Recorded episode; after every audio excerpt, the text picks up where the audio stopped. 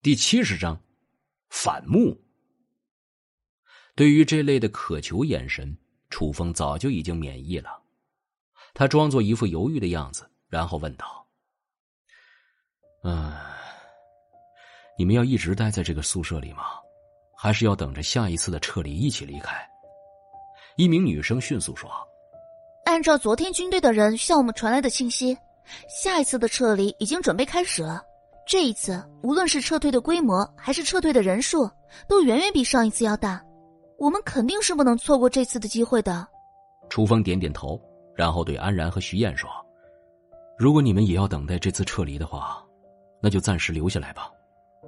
哎，对了，这些是给你们的。”说完，他就从背包里取出了一些东西，递给了两人。安然将一根火腿肠咽下，然后哽咽着说。谢谢楚风哥，你对我们真的是太好了。徐燕则是关心的说：“难道你不和我们一起等待吗？”“不，我还有事儿，就先走了。”说完，他就关上了宿舍门。在门被关上之后，一名女生贴近安然说：“安然，我们是不是好姐妹啊？”安然看着手中的食物，若有所思，然后笑道：“你们都是我的好姐妹。”这些食物应该是我们共享的，只是这些食物有点少，没办法让我们所有人都吃饱了。希望你们能够不要嫌弃。徐燕的眼中闪过金光，但是还是什么都没说。安然将两片面包和两瓶水留下，然后开始分配。军队就要来了，吃点东西恢复体力就可以了。这里一共有六个面包，还有一包火腿肠，一共十二根，怎么分呢？我数数，一共是九个人。这时，一名女生的脸色已经阴了下来，说：“你们这是什么意思啊？你们都已经吃饱了，难道不应该把剩下的全部分给我们吗？”剩下的女生们一个个也都脸色沉了下来，开始指责两人的自私。没错，你们太自私了，都已经吃饱了，居然还自己截留。你怎么知道他的这些东西都是留给你们的？说不定啊，这是给我们所有人一起分的呢。就是，这些东西都是我们的，快拿来！看到大家来势汹汹的样子，安然有些怒了。你们这是什么意思啊？这些东西原本就是我们的，愿意分给你们多少都是我们自己的事儿。如果你们再这样大吵大叫，我就全部不给你们了。在他发怒的时候，却没有注意到同学们眼中的危险目光。这时，徐燕忽然道：“怎么会呢？安然他只是开玩笑的。”怎么可能会这么做呢？说着，他笑着招呼大家：“我们都吃饱了，这些都是你们的，你们自己来拿吧。”就在同学们准备上去拿的时候，一名女生怒道：“这些东西原本就是他们的，你们凭什么要他们拿出来？”安然说：“没错，巧巧，你跟我们过来，我们三人分就可以了。”她原本还是记着这些好姐妹的，愿意把食物分给他们。可是既然他们根本就不领情，她还分给他们做什么呢？一名女生厉喝道：“不给我们吃，那就打他们！”说着，一群女生们就开始张牙舞爪的朝着两人扑来，疯狂的进行抓脸和抢夺。安然的眼中尽是难以置信，她没有想到平日里姐妹相称的这些人，现在居然为了区区几片面包就做出这种事情。徐燕赶紧将食物全部抛出，然后说：“都给你们。”而后就迅速绕过床柱，闪过了同学们的攻势，准备逃跑。你给我，这是我的！你敢跟我抢？平日里在别人面前经常表现出柔弱一面的女生们，现在居然为了一些食物就不顾姐妹情分，开始大打出手。就在这些人疯狂抢夺的时候，宿舍门忽然再次打开了。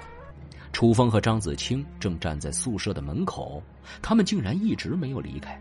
看到楚风忽然出现，大家的动作一致，打架斗殴的场面忽然停了下来，显然让人看到这一幕非常的不雅。这个时候，一名女生眼珠一转，然后大吼道：“他们身上肯定还有更多的食物！”听到这句话，女生们眼中都放出了金光。就算是男生，也只是一个人，他们人手不占优势。上。于是，在食物的诱惑之下，这些女生们如狼似虎的朝着楚风和张子清扑来。然而，他们却撞上了一个水木盾。这是什么？异能者，他是异能者！在张子清展现出异能者的能力之后，女生们都陷入了恐惧。楚风的手中出现了一把钢珠，然后一把撒出。这是他在家具厂里找到的钢珠，原本只是一时兴起，不过在这样不适合直接下杀手的情况下，反而起到了一些作用。啊！救命啊！不要啊！我我错了。如果楚风用尽全力，那么这些人一个都活不下来。但是考虑到安然和徐燕两个人是楚小柔的朋友。他还是没有让他们见到血腥。不过，就在这些钢珠扫过之后，整个宿舍里还能够站着的也只有三个人了。为了几片面包就打起架来，还真是塑料姐妹情啊！这还只是饿了一天就这样了，如果再饿几天，会变成什么样子？这个时候，巧巧忽然对着楚风大吼道。就是你们将食物给我们，才会让我们变成这个样子。如果你不把食物给我们，我们就不会这样了。你们为什么没有离开？是不是一直在旁边看戏？你是故意的！在他的指责下，就连安然也用怀疑的眼神看向楚风。楚风对他的指责毫不退让。当然是我故意的，而且早就料到会出现这一幕了。不过只要你们的手里还有食物。只要这些人还跟在你们的身边，只要你们出现一次不平均分配的情况，这种事情就还会继续发生。说着，他对张子清说：“考验人性本来就是很危险的事情，可以让原本的兄弟姐妹立刻反目成仇。可是，除非你下定决心把手中对别人有用的一切东西全部抛弃掉，否则考验人性的事情。”就会不断的发生，而且不会因为你的意志而发生转移。接着，他对所有人说：“我告诉你们这些，不是要你们变得没有一点底线，只是想要告诉你们，在任何时候，都不要忘记提防人间险恶。”本集播讲完毕，感谢您的收听。去应用商店下载 Patreon 运用城市。在首页搜索海量有声书，或点击下方链接听更多小说等内容。